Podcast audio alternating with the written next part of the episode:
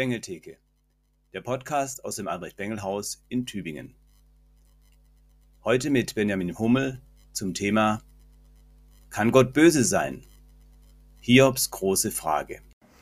Kann Gott böse sein? Hiobs große Frage. Vielen Dank, dass Sie äh, sich heute auf dieses Thema einlassen. Das ist ja doch ein bisschen provokativ. Ein Thema, das es in sich hat.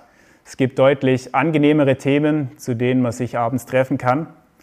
Ähm, aber ich denke, dass es ein Thema ist, über das wir Christen reden müssen, weil es uns einfach betrifft.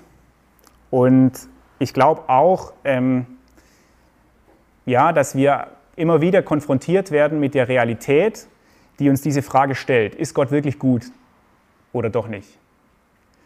Zugleich bin ich überzeugt, dass es sich lohnt und dass es uns gut tut, über diese Frage nachzudenken und dass es uns auch stärkt, über diese Frage nachzudenken. Deshalb äh, wäre mein Tipp, schalten Sie nicht ganz vorm Schluss ab, am Schluss wird es schöner heute Abend. Ja, was habe ich heute mit Ihnen vor? Ich möchte Ihnen mal die Gliederungspunkte vorstellen. Mal, jawohl, funktioniert. Also, wir schauen uns erstmal das Problem an. Ähm, ja, warum stellt sich diese Frage überhaupt? Dann schauen wir uns an, wie äh, gehen Hiob und Gott mit dieser Frage um? Also wir machen so eine Art Husarenritt durch das Buch Hiob.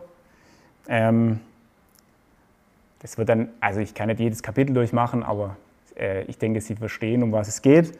Ähm, und zwar schauen wir uns da den Anfang an, Gottes Wette mit dem Satan.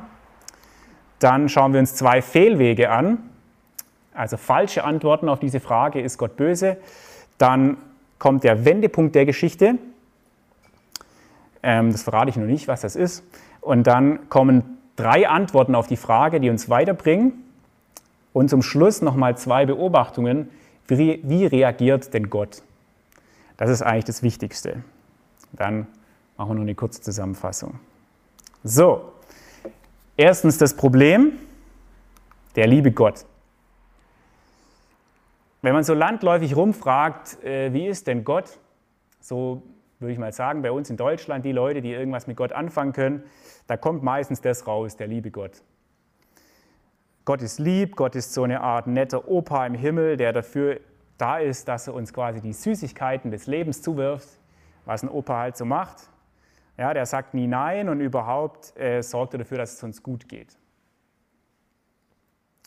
Das ist jetzt ein bisschen überspitzt, das gebe ich zu, aber im Großen und Ganzen läuft es, glaube ich, schon drauf raus, wenn man so den Durchschnittsdeutschen fragt, der noch was mit Gott anfangen kann. Wir stellen uns Gott als jemanden vor, der uns Gutes tut. Und das ist ja grundsätzlich nicht falsch. Also, äh, wenn man die Bibel so liest, da kommt es schon öfters mal vor, ne, dass Gott gut ist. Äh, den Vers, den ich gerade zitiert habe, Jeremia 29, Vers 11, das ist äh, unser Verlobungsvers. Denn ich weiß wohl, was für Gedanken ich über euch habe, spricht der Herr. Gedanken des Friedens und nicht des Leides, dass ich euch gebe, Zukunft und Hoffnung. Oder 1. Johannes 4, Vers 8 und 16, auch sehr beliebt, Gott ist Liebe. Und da können Sie jetzt noch zig weitere Bibelverse dazulegen. Gott behauptet in der Bibel, dass er die Menschen liebt und dass er gut ist. Ja, das ist also nicht falsch.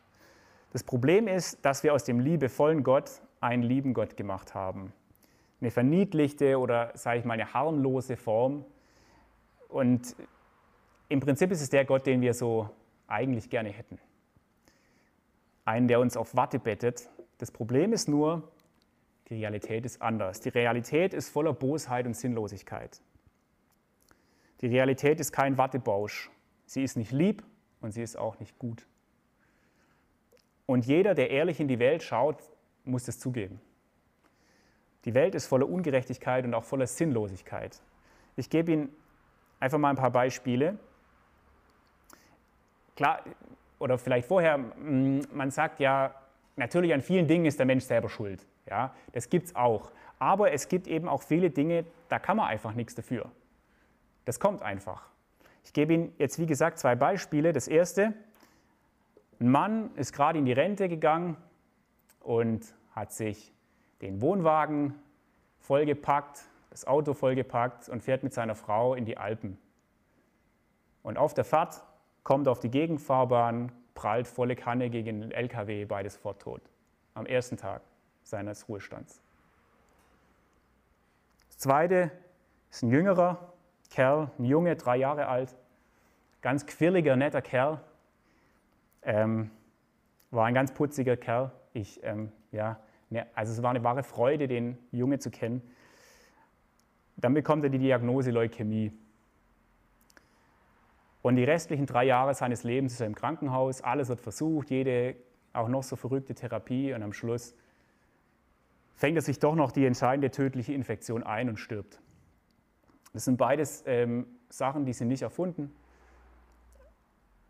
Das erste ist ein Kollege meines Vaters, das zweite ähm, ist ein Sohn von Freunden von mir. Das ist die eine Seite. Und dann gibt es da Leute wie, jetzt mal ganz plakativ, nehmen wir mal den Josef Stalin. Ja, hat Millionen Leute auf dem Gewissen und der darf zu Hause in seinem Schlafzimmer sterben mit 74. Und sein Nachbarkollege, der Mao, der hat noch mehr Leute auf dem Gewissen und der durfte sogar 82 Jahre alt werden. Und es waren jetzt nur vier Beispiele für beide Seiten. Ja. Und von Naturkatastrophen und Kriegen und alles Mögliche, das haben wir noch gar nicht davon geredet. In der Welt passieren ständig böse, ungerechte und sinnlose Sachen. Und ganz egal, ob dabei der Mensch die Finger im Spiel hat oder nicht, immer stellt sich die Frage, wie passt es zum lieben Gott? Warum lässt er das zu? Oder noch schlimmer, warum tut er das überhaupt? Und ich glaube schon, wir müssen diese Realität ernst nehmen und wir können die nicht einfach ignorieren. Ansonsten ist es Selbstbetrug. Und wir müssen zugeben, das passt nicht zum lieben Gott, wie die Welt so ist. Überhaupt nicht. Die Frage ist jetzt, wie gehen wir damit um? Meistens tun wir Menschen das äh, so, wie es uns im Blut liegt. Wir suchen nämlich die Schuld bei jemand anders. Und meistens ist es Gott. Das heißt, Gott wird angeklagt und Gott kommt auf die Anklagebank. Da sitzt er also auf seiner Anklagebank, der liebe Gott, und die Menschen überlegen, welches Urteil sie über ihn fällen. Vielleicht kommen Ihnen hier jetzt schon ein paar Zweifel, ob, das da vielleicht, ob da nicht grundsätzlich was faul ist. Haben Sie auch recht, dass da grundsätzlich was faul ist, aber so reagieren wir nun mal, intuitiv. Und wir sprechen unser Urteil über Gott. Und die Menschen bestreiten dann immer eine von Gottes Eigenschaften. Also entweder bestreiten wir seine Güte oder wir bestreiten seine Allmacht oder wir bestreiten seine Allwissenheit. Möglichkeit 1, wir bestreiten, dass Gott gut ist. Gott wird schuldig gesprochen und man kommt zu dem Ergebnis, also so viel in der Welt ist schlecht, also ist Gott auch schlecht. Und mit so einem Gott will ich da nichts zu tun haben. Und ich muss zugeben, also es gibt wirklich Menschen, bei denen kann ich das nachvollziehen, da kann ich das verstehen, dass man irgendwann zu, dieser, zu diesem Frust kommt.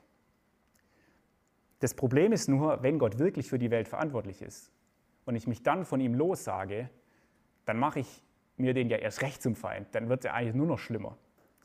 Und wenn es Gott gar nicht gibt, wenn es Gott wirklich nicht gibt, dann ist die Welt wirklich trostlos. Dann sind wir nämlich allein in der Welt. Möglichkeit zwei, wir bestreiten Gottes Allwissenheit. Also dann sagt man dann, Gott, der kann eben auch nicht für alles eine Lösung finden, der ist eben auch irgendwie beschränkt. Und hier versucht man Gott jetzt zu rechtfertigen.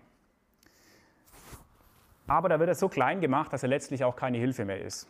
Also wir verteidigen Gott zwar, aber ähm, der weiß dann auch nicht mehr, wie er helfen kann, also nützt er auch nichts mehr. Möglichkeit 3 ist ein bisschen ähnlich. Man bestreitet, dass Gott allmächtig ist. Man leugnet einfach, dass der für das Böse verantwortlich ist.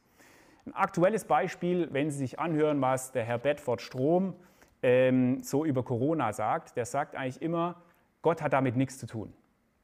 Äh, Gott ist lieb, ja? Jesus hat nur geheilt und deshalb hat er mit dem ganzen Zeug nichts zu tun. Das ist auf den ersten Blick äh, charmant, ähm, aber das Ergebnis ist auch nicht so befriedigend, weil dann heißt es nämlich, Gott ist äh, schwach, ja, der kann gar nicht helfen. Oder er ist zu faul, um zu helfen. Also weil er hilft ja offensichtlich nicht. Dann braucht man ihn auch nicht mehr. Bisschen schlauer hat es äh, der Aufklärer Leibniz äh, versucht. Er hat gesagt, Gott hat die bestmögliche aller Welten geschaffen.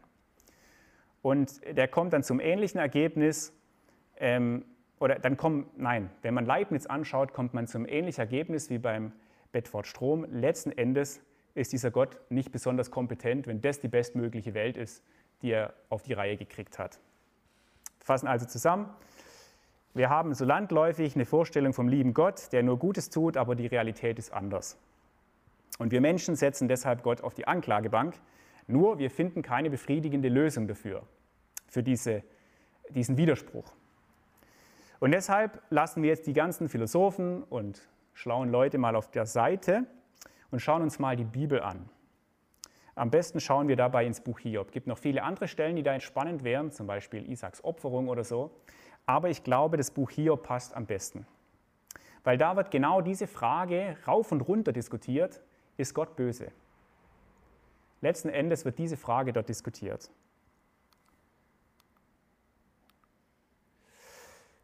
Gottes Wette, damit fängt die Geschichte an.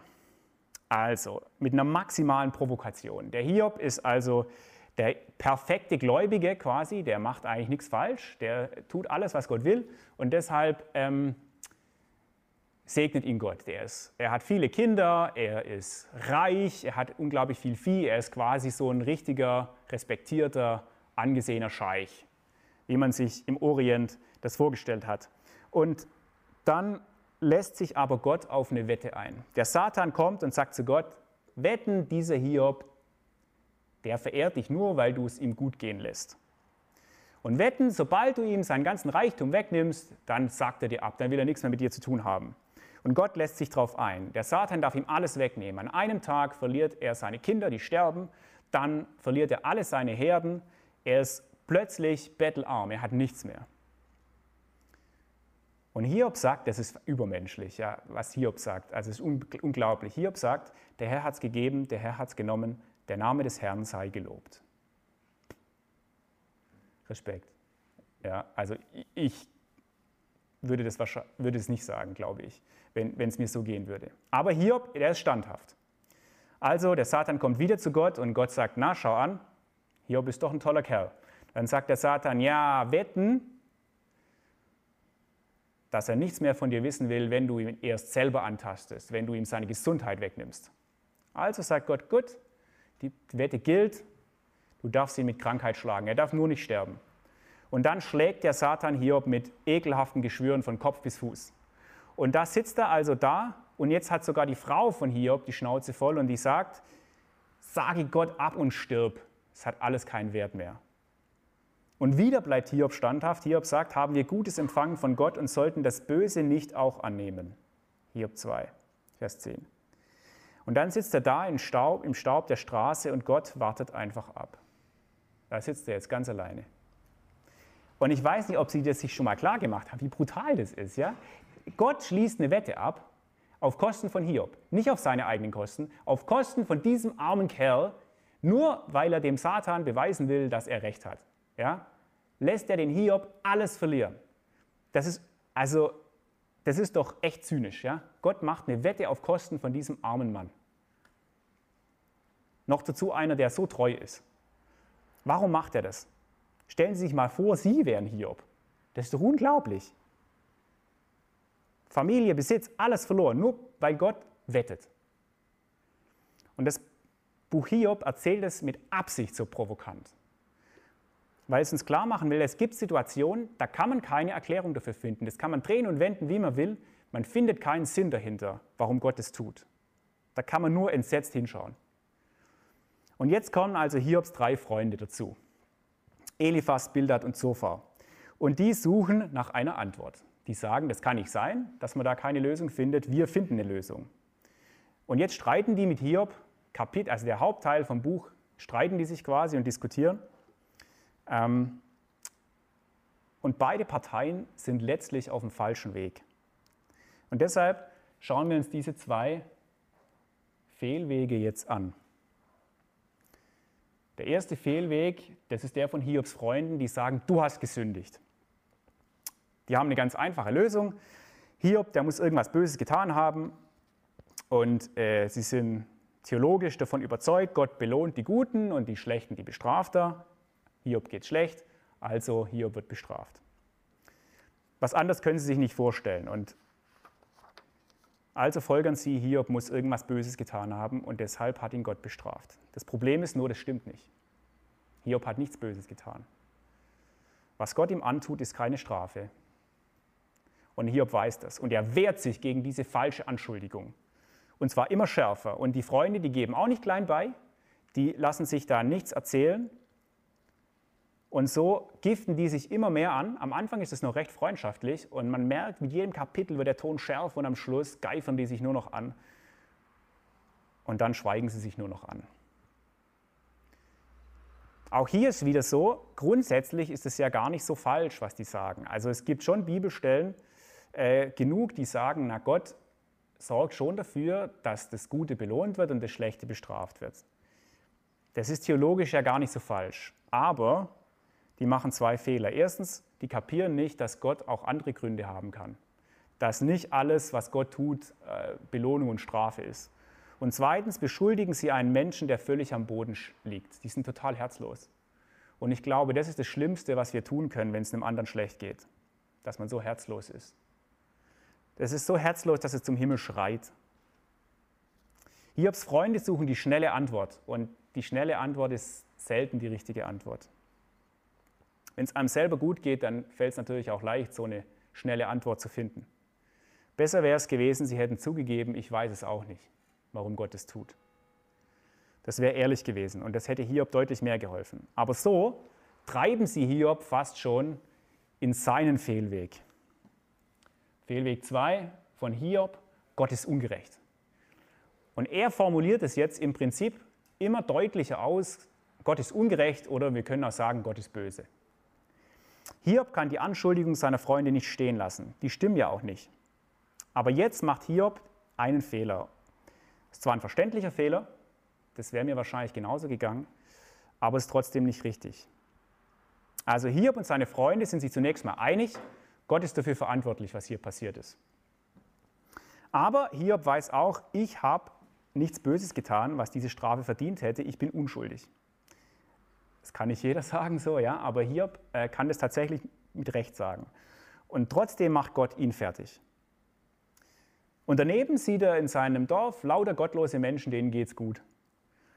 Und daraus macht sich jetzt Hiob selber auch eine einfache Erklärung und die heißt, Gott ist ungerecht. Mal ein paar Zitate. Ja. Er sagt, Gott schlägt mir viele Wunden ohne Grund. Hiob 9. Dann Hiob 23. Gott ist, der mein Herz mutlos macht und der Allmächtige, der mich erschreckt. Kapitel 24, die Gottlosen verrücken die Grenzen und rauben die Herde und weiden sie. Und dann geht es weiter, ja, und ähm, strafen tut sie niemand. Dagegen, fern der Stadt seufzen Sterbende und die Seele der Säuglinge schreit. Doch Gott achtet nicht darauf. Ja? Also unschuldigen Menschen geht schlecht und Gott kümmert sich nicht drum. Kapitel 27, an meiner Gerechtigkeit halte ich fest und lasse sie nicht. Mein Gewissen beißt mich nicht wegen eines meiner Tage. Ja, also er hält an seiner Unschuld fest. Und hier sagt, Gott ist es letztlich egal, ob ich seine Gebote halte oder nicht. Der macht doch mit mir, was er will. Im Prinzip ist Gott nur noch ein herzloser, ungerechter Zyniker. Wenn er Lust hat, dann segnet er mich und wenn er Lust hat, dann quält er mich. Gott ist mehr so ein Tyrann. Nur dummerweise ist er so mächtig, dass keiner ihm in die Quere fahren kann. Und ich kann Hiob schon ich kann ihn sehr gut verstehen. Er hat ja eigentlich auch keine andere Möglichkeit mehr. Eine andere Antwort scheint es ja auch gar nicht zu geben. Wenn es mir so ginge wie Hiob, würde ich wahrscheinlich genauso denken. Das ist eigentlich ein Wunder, dass er es so lange ausgehalten hat, ohne so zu denken. Aber trotzdem ist es nicht richtig. Die Bibel macht es immer wieder deutlich. Gott ist nicht ungerecht. Gott ist gerecht. Gott ist überhaupt die einzige Person, die das von sich wirklich behaupten kann. Das Problem ist nur, es scheint nicht zu passen. Das Dilemma ist eben, wir sehen, das ist das gleiche Dilemma wie bei uns heute. Wir haben Eigenschaften Gottes, die uns in der Bibel offenbart sind, und dann haben wir die Realität, die ja da irgendwie nicht dazu passt. Und die einfachen Antworten von Hiob und seinen Freunden, die passen beide nicht. Und deshalb geht Hiob jetzt plötzlich einen anderen Weg. Und er wendet sich zu Gott. Und das ist der eigentliche Wendepunkt in diesem Buch. Hiob ruft zu Gott. Hiob bricht die fruchtlose Diskussion ab. Und jetzt redet er nicht mehr mit den Freunden, sondern er fordert Gott selber auf, mit ihm zu reden. Hiob tut es ganz schön unverfroren. Man könnte auch sagen, er ist respekt, respektlos. Er sagt, oh, hätte ich doch einen, der mich anhört. Hier meine Unterschrift, der Allmächtige soll mir antworten. Oder die Schrift meiner Verkläger, wahrlich, dann wollte ich sie auf meine Schulter nehmen und wie eine Krone tragen. Ich wollte alle meine Schritte ihm ansagen und wie ein Fürst ihm nahen. Also da, äh, Sie sehen, Demut ist da keine äh, vorhanden, sondern der sagt, so, jetzt soll Gott mal mit mir, mit mir diskutieren, warum das passiert ist. Dann werde ich dem schon sagen, dass ich recht habe. Man merkt, diese Verzweiflung in Hiob, die lässt ihm jetzt jede Höflichkeit und jeden, jeden guten Ton fallen. Er sagt einfach, wie es ihm aus der Seele rausbricht. Aber er wendet sich zu Gott. Er möchte mit Gott reden. Und das ist das Entscheidende. Das ist eigentlich total unsinnig. Ja, er hat ja vorher gesagt, Gott ist ungerecht. Der hat, der hat mich einfach so ohne Grund geschlagen. Aber er sucht genau bei diesem Gott die Lösung. Er möchte mit diesem Gott sprechen, der ihm so ungerecht vorkommt, dem er Zynismus und Tyrannei vorwirft. Er sucht die Lösung genau bei diesem Gott, der ihm so böse vorkommt. Das ist total paradox. Das ist eigentlich total widersprüchlich. Und trotzdem ist es der einzige Ausweg. Und jetzt bekommt Hiob drei, ich nenne sie mal Antworten. Man kann drüber, also sind vielleicht nicht die Antworten, die man gerne haben, die man erwartet oder so, oder die es mir nicht vorgestellt hat, aber immerhin, die gehen schon mal in die richtige Richtung. Jetzt kommt nämlich ein neuer Typ dazu. Jetzt kommt Elihu dazu. Der wurde vorher gar nicht erwähnt. Das ist ein junger Mann, der stand schweigend daneben und hat sich die Diskussion angehört. Und aus Respekt vor dem alten Herren, wie man das im Orient macht, hat er die zuerst reden lassen und hat selber äh, geschwiegen. Und als er gemerkt hat, die giften sich nur gegenseitig an und kommen nicht weiter, da platzt ihm der Kragen. Er ist zornig auf alle vier, auf Hiob und seine Freunde. Und viele Ausleger sagen, ähm, das, was Elihu jetzt sagt, das ist eigentlich auch nicht besser mh, mm, als das, was die drei Freunde sagen, aber ich glaube das nicht. Also ich sehe das anders.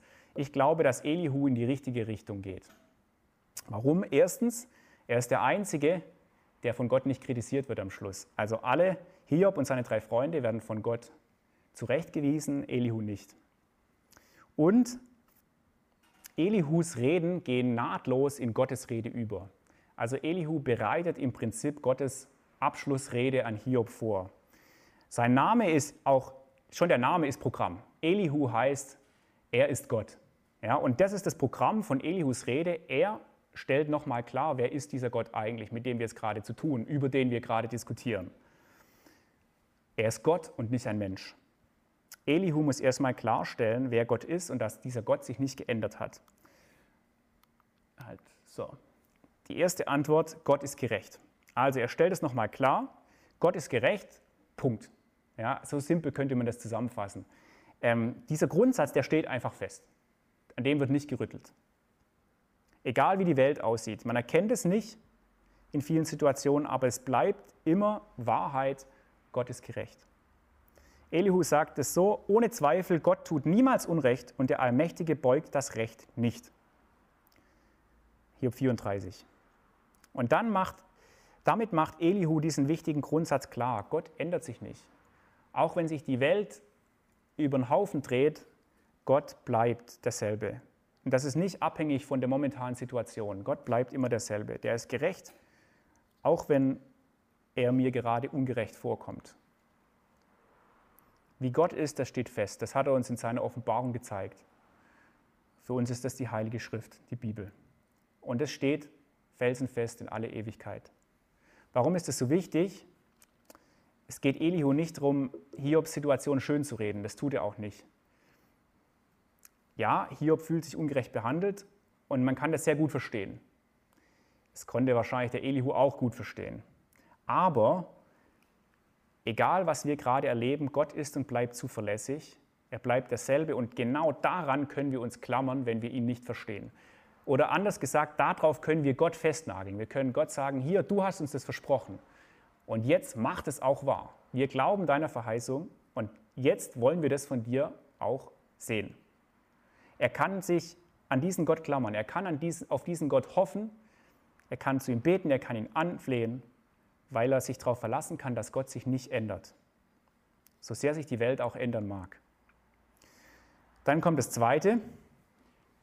das ist auch wieder so ein Grundsatz, der, der ist ganz schön hart. Ähm, aber auch das ist eine grundsätzliche Wahrheit. Man darf nie vergessen, wer Gott ist. Gott ist keinem verantwortlich. Der ist niemand Rechenschaft schuldig. Wir setzen ihn den zwar auf die Anklagebank, aber eigentlich können wir das gar nicht. Gott ist der, der alles gemacht hat, der alles am Laufen hält, dass die Welt überhaupt noch besteht. Er kann und darf tatsächlich machen, was er will. Elihu sagt es mal so, sündigst du, was kannst du ihm schaden? Ja, was macht es Gott schon? Wenn deine Missetaten viel sind, was kannst du ihm tun? Oder andersrum, wenn du gerecht wärst, was kannst du ihm geben? Oder was wird er von deinen Händen nehmen? Ja, also es betrifft Gott irgendwie, jetzt mal, wenn man da nüchtern drüber nachdenkt, ja eigentlich gar nicht. Also er sagt, selbst wenn Gott so böse wäre, wie du denkst, würde er sich damit nicht schuldig machen. Er dürfte das. Das ist ganz schön brutal und deshalb ist es mir wichtig, dieser zweite Teil, den darf man nur mit der Antwort 1 zusammen sehen. Ansonsten ist es verheerend, ansonsten ist es grausam und un unausstehlich. Aber wenn wir das mit der Antwort 1 zusammendenken, Gott ist gerecht, dann glaube ich, kann das tröstlich sein, dass Gott niemand verantwortlich ist. Denn es geht hier nicht darum, den Hiob in die Pfanne zu hauen und zu sagen, ja, was beschwerst du dich eigentlich? Ja, Gott darf sowieso machen, was er will, sondern es geht darum, Gott ist der, der die Regeln macht. Ja, also es steht nicht zur Debatte, wer hier äh, die Regeln bestimmt, aber wenn das so ist, dann heißt es nämlich, drittens, Gott ist unbegreiflich. Und diese Antwort gibt jetzt nicht mehr nur Elihu, sondern die gibt Gott selber. Elihus Re, Elihu kündigt quasi nach diesen zwei äh, in, äh, Antworten, kündigt er an, dass da ein Gewittersturm kommt, äh, in dem Gott äh, ist. Und aus diesem Gewittersturm spricht Gott jetzt selber zu Hiob. Und letzten Endes, ähm, das ist interessant, ja, Gott gibt Hiob überhaupt keine Antwort. Ja. Ähm, er zählt ihm einfach nur auf, was er so alles gemacht hat und sagt ihm, erklär mir das doch mal bitte. Ja, verstehst du das überhaupt, was ich alles gemacht habe? Und Hiob merkt, nee, verstehe ich nicht. Das ist mir alles viel zu komplex, zu groß. Man könnte es auch so sagen, Gott stellt sich vor Hiob hin und Hiob kapiert zum ersten Mal, wie groß und unbegreiflich Gott wirklich ist. Und das genügt Hiob dann. Das ist das Faszinierende. Hiob antwortet zweimal. Das erste Mal sagt er, siehe, ich bin zu gering, was soll ich antworten? Ich will meine Hand auf meinen Mund legen. Das zweite Mal, ich erkenne, dass du alles vermagst, dass du alles kannst. Und nichts, was du dir vorgenommen hast, ist dir zu schwer. Ich hatte von dir nur vom Hörensagen vernommen, aber nun hat mein Auge dich gesehen. Und das heißt, Gott, der kann alles verstehen. Aber wir können Gott nicht verstehen. Und jetzt sagen Sie vielleicht auf den ersten Blick, ah, das ist ja, ist ja auch nicht so besonders tröstlich. Ja? Also Gott weiß alles und wir, äh, wir halt nicht. Ähm, aber ich, ich glaube, dass es tatsächlich tröstlich ist, weil wir müssen es auch nicht verstehen. Wir müssen nicht verstehen, warum Gott dies und das tut. Wir müssen nicht die Antwort finden, die alles erklärt. Wir müssen keine Verteidigung für Gott finden, weil wir es gar nicht können. Wir müssen das nicht erklären. Das, das befreit, befreit uns unglaublich. Wenn Gott unbegreiflich ist, dann befreit uns das vor diesem krampfhaften Suchen nach der Antwort, die wir doch nie finden. Er befreit uns dazu, dass wir nicht wissen dürfen. Wir dürfen was nicht wissen. Wir dürfen ihn nicht verstehen. Und das ist okay so. Dann müssen wir es nicht machen wie die Freunde und irgendwelche Erklärungen suchen. Dann können wir uns darauf konzentrieren, was braucht er jetzt eigentlich, der da im Staub sitzt? Wir müssen ihm sein Leid nicht erklären, aber wir können ihm helfen. Wir können bei ihm da sein und ihn trösten. Soweit diese drei Antworten. Ich habe sie jetzt mal Antworten genannt, auch wenn sie natürlich nicht diese Lösung bringen, die man gerne hätte. Aber es kommt noch was dazu. Ich möchte damit zwei Beobachtungen abschließen, wie Gott darauf reagiert. Ähm, und zwar jetzt nicht ähm, intellektuell oder inhaltlich, sondern wie Gott sich verhält. Und das erste ist, Gott kann mit Kritik umgehen. Ist Ihnen das schon mal aufgefallen, wie, Hiob, wie Gott Hiobs Anklage und Hiobs Frust bewertet. Ganz am Schluss im letzten Kapitel, da schimpft Gott die drei Freunde aus und sagt zu ihnen, ihr habt nicht recht von mir geredet, wie mein Knecht Hiob. Also Gott sagt, Hiob hat richtig von mir geredet. Ja, also sie haben richtig gehört. Gott sagt, Hiob hat richtig von mir geredet, obwohl der ja, sich kapitelweise über Gott ähm, ausgelassen hat, könnte man sagen. Und Gott hat ihn ja auch vier Kapitel lang äh, mehr oder weniger zurechtgestutzt. So. Ja? Und da hat ihn Gott zwar aus seiner Verzweiflung rausgeholt, aber Gott ist ihm an keiner Stelle böse, dass er so gefrustet ist. Gott ist nicht zornig über diese Anklage, dass er ungerecht sei, sondern offensichtlich versteht Gott das. Und das finde ich unglaublich schön. Gott kann mit Kritik umgehen. Der ist nicht beleidigt oder so.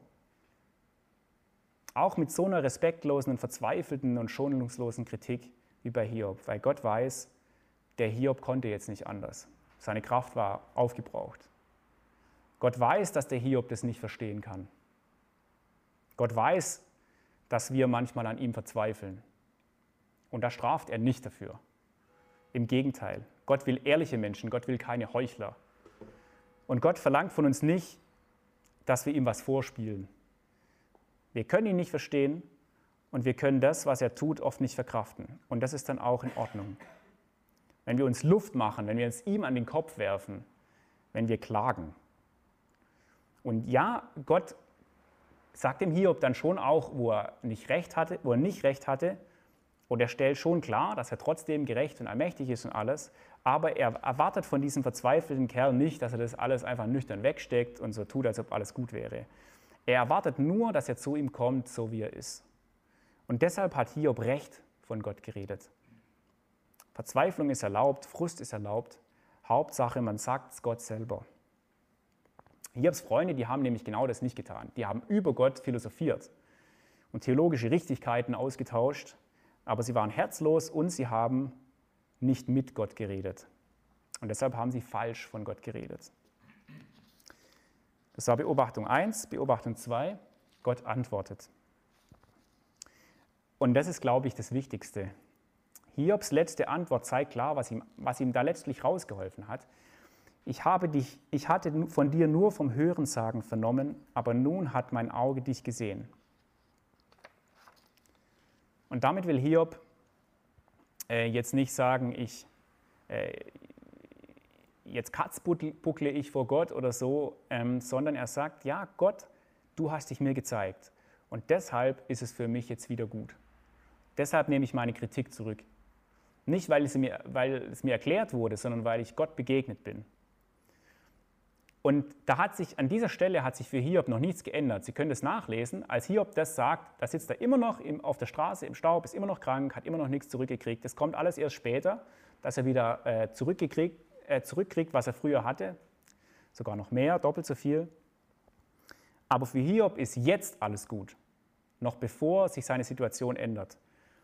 Hiob hat sich von Gott verlassen gefühlt und das war sein größtes Problem. Dieses, dieser, diese Überzeugung, Gott will nichts mehr mit mir zu tun haben. Und das ist jetzt anders. Er merkt, Gott hat mich eben nicht verlassen. Ich bin ihm immer noch wichtig. Der schaut tatsächlich immer noch nach mir und der antwortet mir. Und das reicht ihm dann. Hiob hat immer noch keine schlüssige Erklärung. Es wird nie aufgelöst, ob er jemals von der Wette erfährt, äh, die Gott mit ihm gemacht hat. Und er braucht die Erklärung jetzt auch nicht mehr. Es reicht ihm, Gott ist da, Gott antwortet mir. Und ich glaube, da liegt der Knackpunkt. Alles, was wir bisher behandelt haben, alle Fragen, das Warum und Wie und Wozu und so weiter, all diese Fragen, die sind wichtig und die beschäftigen uns auch und über die denken wir auch ernsthaft nach. Aber sie sind letzten Endes nicht das, was alles entscheidet. Entscheidend ist die Frage, hat äh, mich Gott verlassen? Und da ist die Antwort klar, nein, Gott hat dich nicht verlassen. Gott ist bei dir. Es kann ganz schön lange dauern, wie bei Hiob. Hiob musste da lange drauf warten. Aber Gott antwortet dem, der mit ihm redet. Ich bin überzeugt, dass er das tut. Auch äh, wenn man im Frust unfreundlich mit Gott redet. Gott kann das nicht nur ab, sondern der antwortet auch darauf. Und wie Gott dann hilft, das ist unterschiedlich. Ja, manchmal wird alles wieder gut, wie bei Hiob, manchmal auch nicht, wie bei diesem kleinen Jungen ähm, aus meinem Freundeskreis. Aber entscheidend ist, dass wir Gottes Stimme hören, dass wir ihm begegnen. Und, das kann ganz unterschiedlich sein. Eine plötzliche Gewissheit, ein Bibelvers, ein Lied, ein Gottesdienst oder vielleicht auch nur irgendjemand, der mich besucht und nach mir schaut, wo ich merke, Gott hat den mir geschickt oder die. Und deshalb ist dieses Gebet, Gott antworte mir, Gott sprich mit mir, unbezahlbar, weil Gott nämlich wirklich antwortet, weil Gott uns wirklich begegnet. Soweit das Buch Hiob in aller Unvollständigkeit. Und jetzt fassen wir das nochmal zusammen. Ich habe das einfach mal so ganz plump so gesagt, Gott passt einfach in kein Gottesbild. Der passt weder in das Bild von dem harten, strengen Richter noch in das von dem lieben Gott, der alles durchgehen lässt. Und ich glaube, jedes menschliche Gottesbild, auch das frömmste, das scheitert an der Realität und dann vor allem an Gott selber. Gott passt sich nicht unseren Vorstellungen an, sondern unsere Vorstellungen müssen sich Gott anpassen.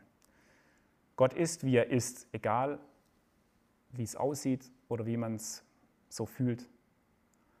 Und deshalb halten wir Christen daran fest, Gott ist gut, Gott ist gerecht und Gott ist unbegreiflich.